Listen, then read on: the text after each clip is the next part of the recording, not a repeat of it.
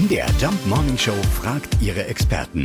Fakt oder Fake? Kann das stimmen? Hängt unsere Lieblingsfarbe wirklich von der Jahreszeit ab? Unser Experte ist Sachbuchautor Dr. Volker Kitz. Ja, man hat bei ein paar Leuten untersucht, wie sie im Laufe des Jahres, welche Farben sie da mögen. Und da war tatsächlich zum Beispiel im Herbst so eine leichte Präferenz zu dunklen Farben, dunkelrot, braun.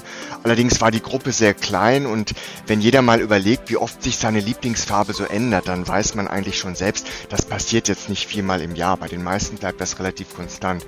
Wie gesagt, diese Gruppe war sehr klein klein, ist nicht sehr aussagekräftig und man hat das zwar erklärt damit, das Gehirn liebt diese Sachen, die es kennt, also Farben, die es öfter sieht, die mögen wir und natürlich kommen im Herbst andere Farben.